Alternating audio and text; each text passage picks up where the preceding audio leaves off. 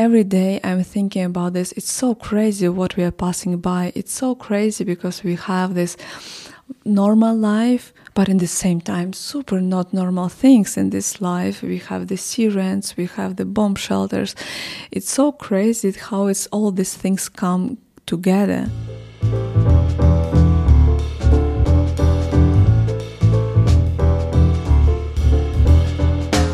Hallo und willkommen. Hamburg Arts, das ist ein Podcast mit Themen und Geschichten aus der Kunstwelt. Und ich bin Kai Detlefs, Journalist in Hamburg.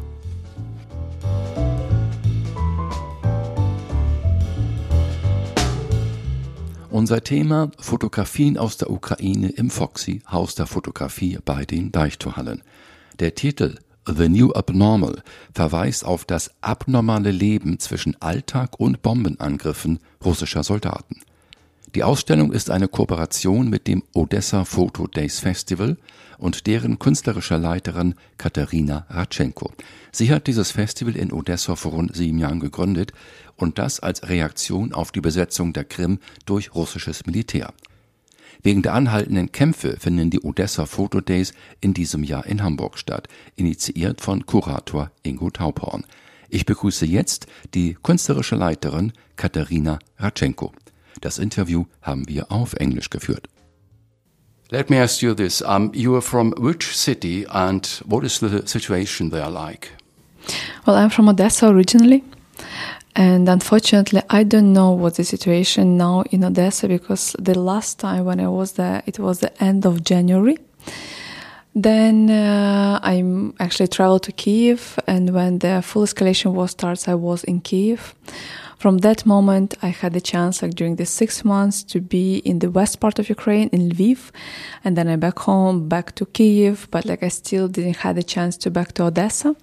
So like I know the situation only from the news and only from my friends, but like the situation, of course, is intense. Like it's clearly that Odessa is uh, in the focus of Russia, and it's of course they will try like to get the city. It was clear from the 2014, and it's like uh, the front line is really, really close to Odessa because Mykolaiv is the next city, the next big cities where the fights now going on.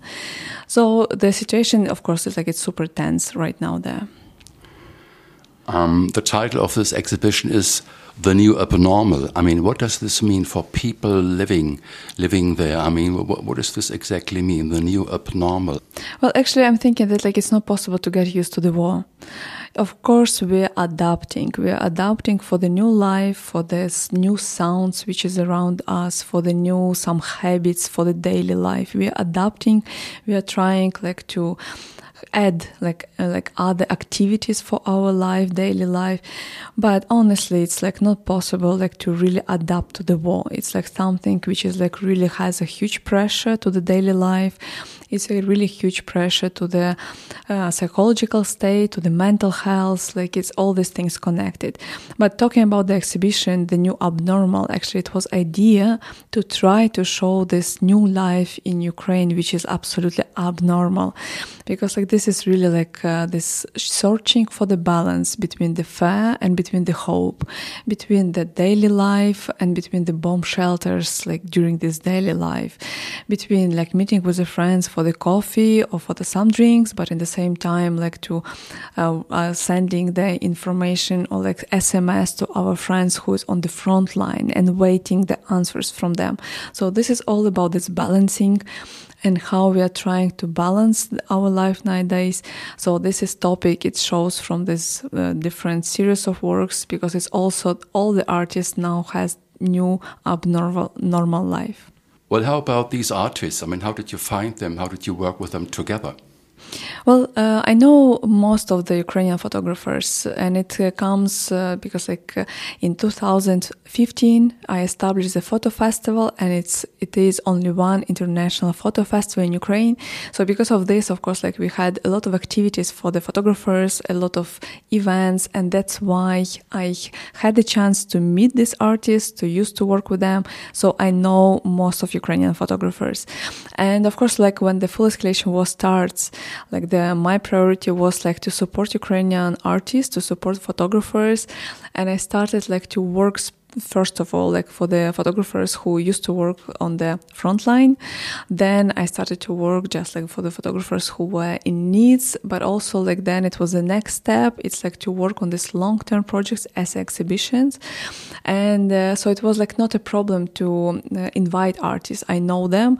It was just more like more question to work on the uh, um, idea and on the really like on the topic of the exhibition to decide whom to invite because of course we were limited by the space and we were limited by the numbers of works which we could show. So, uh, what were your criteria, your, your approach when you're thinking about who, who's going to be invited? What's your what's your approach? Well, it's difficult to say about approach because like it's uh, it's like all things together. It's about the feelings, of course. It's about the quality of the works, what the artist is doing. It's about like the what the story the artist would like to say. From one side, we wanted to avoid like uh, just documentary photographers. From another side, we of course have a lot of series which is like based on the documentary storytelling, and uh, like talking about this, of course, it's obvious because nowadays it's too early to reflect and to create the alternative like art objects or like really focusing on the like this art approach. So that's why it's like the my like main approach. It was documentary, but like definitely like we didn't have like the some kind of criteria. It was just like to see what the other doing, like to put things together to see uh, which artists will fit together will work will work by the different approaches because like it also was idea that like we will show the artists from the different ukrainian cities but also who is working on the different approaches on the uh, film uh, and uh, this processing the old processing of the pictures or on the like creating the new narratives on, on the topic of the tatars. So like we try to show it from the different uh, perspectives would you say that there's some, let's say, certain or special photography school, school of photography in the Ukraine, and just some, an, an, attempt that it might be different from, from other schools in no. the world? we don't have the school of photography. Like we have uh, definitely Kharkiv school of photography, but this school is as a term of collective, and um, and it was like established in uh, 1970s, so long time ago, and it was a kind of visual revolution during the Soviet time but uh, that uh, photographers they have and like really like uh, strong uh, like uh, power like influence on the young generation but mostly on kharkiv. In kiev uh, it's really based on the documentary storytelling because kiev as a capital has a lot of events going on there. Main crucial events are in the capital and in Lviv, for example, this is like more influences from Poland and like completely different visual language. So there's no the one school exists or one approach exists, not at all. Uh, Ukraine is big and like different influences like brings really, really like different topics and different visual narratives. But in the same time, what I really would say that like in Ukraine, the photographers, they're focusing on the social political topics. This is a lot. I can say much more than in Central Europe, for example. And this, of course, because we are living in this surrounding, we are growing in this surrounding of the changes of all our life. Like last 30 years, we have so many like different political changes and social changes and of course they have a huge influences on us what we are doing and how we are reflecting and how we are reacting i found that there are some some of these photographers are quite young I mean, they're really young. Uh, how come? I mean, they, they look like students, but they they are working. Let's say not on the front line, but they are working, um, you know, with these topics, right? But the age means nothing. Like when you're like now growing in a war situation, you reflect on it and you're doing like taking the camera and you're doing the same what you can do and doesn't matter about your age. Like our the youngest artist, I think he's has 26.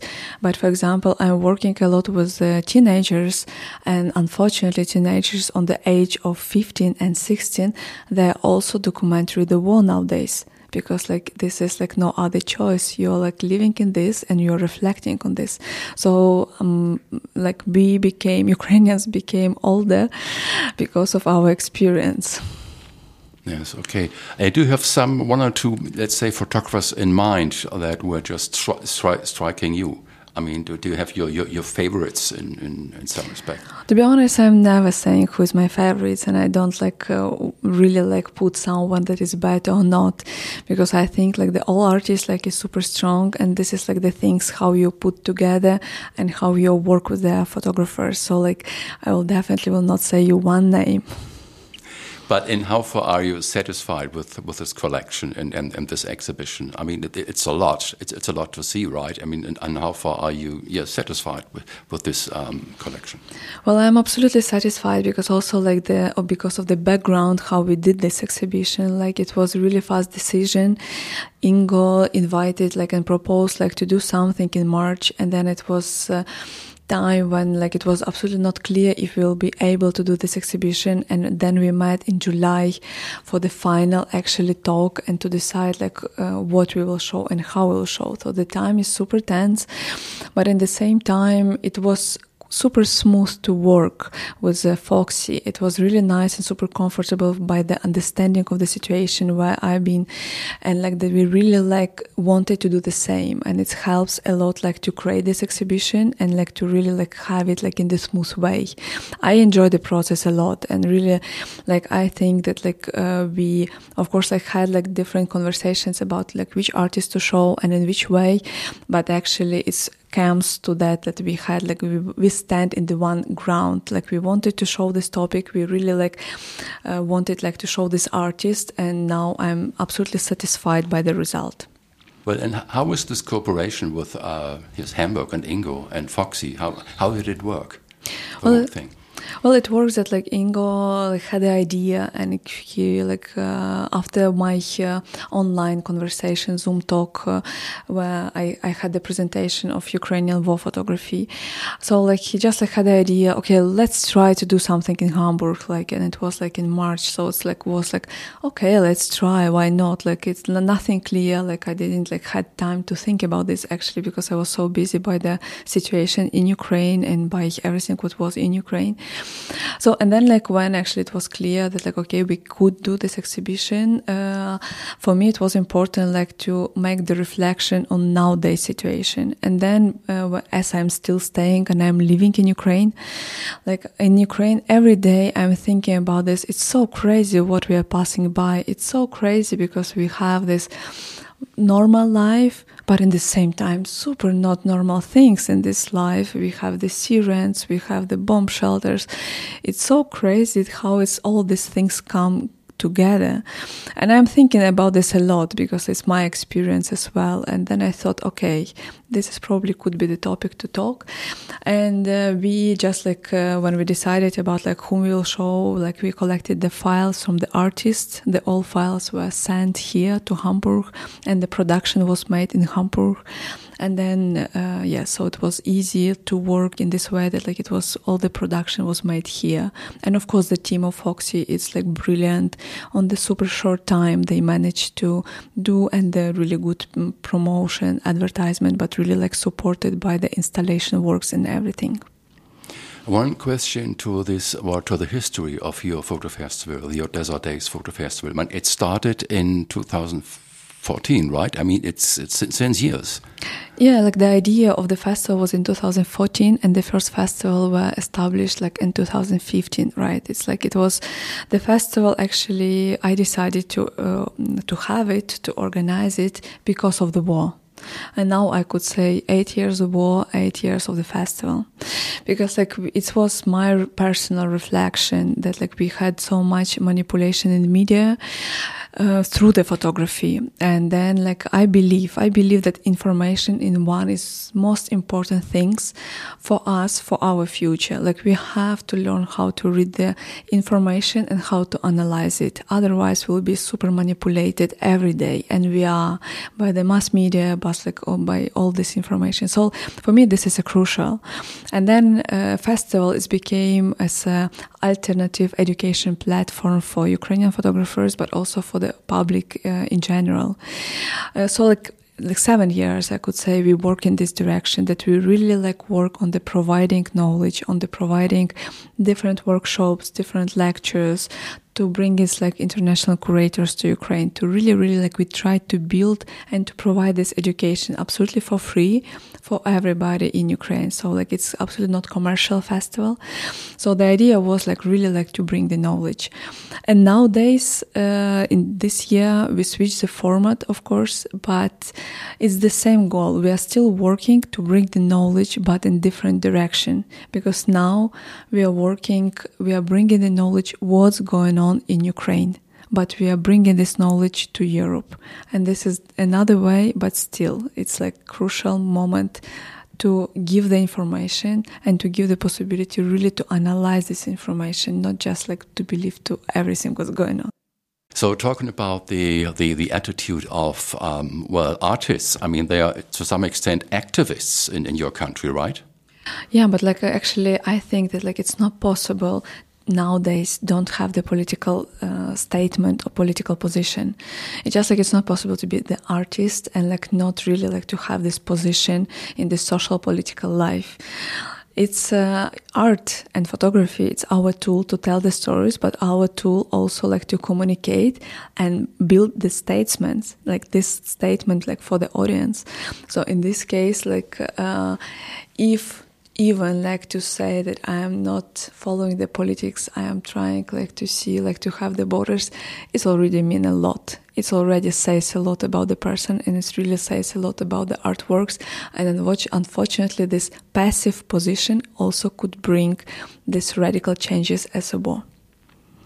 And how far?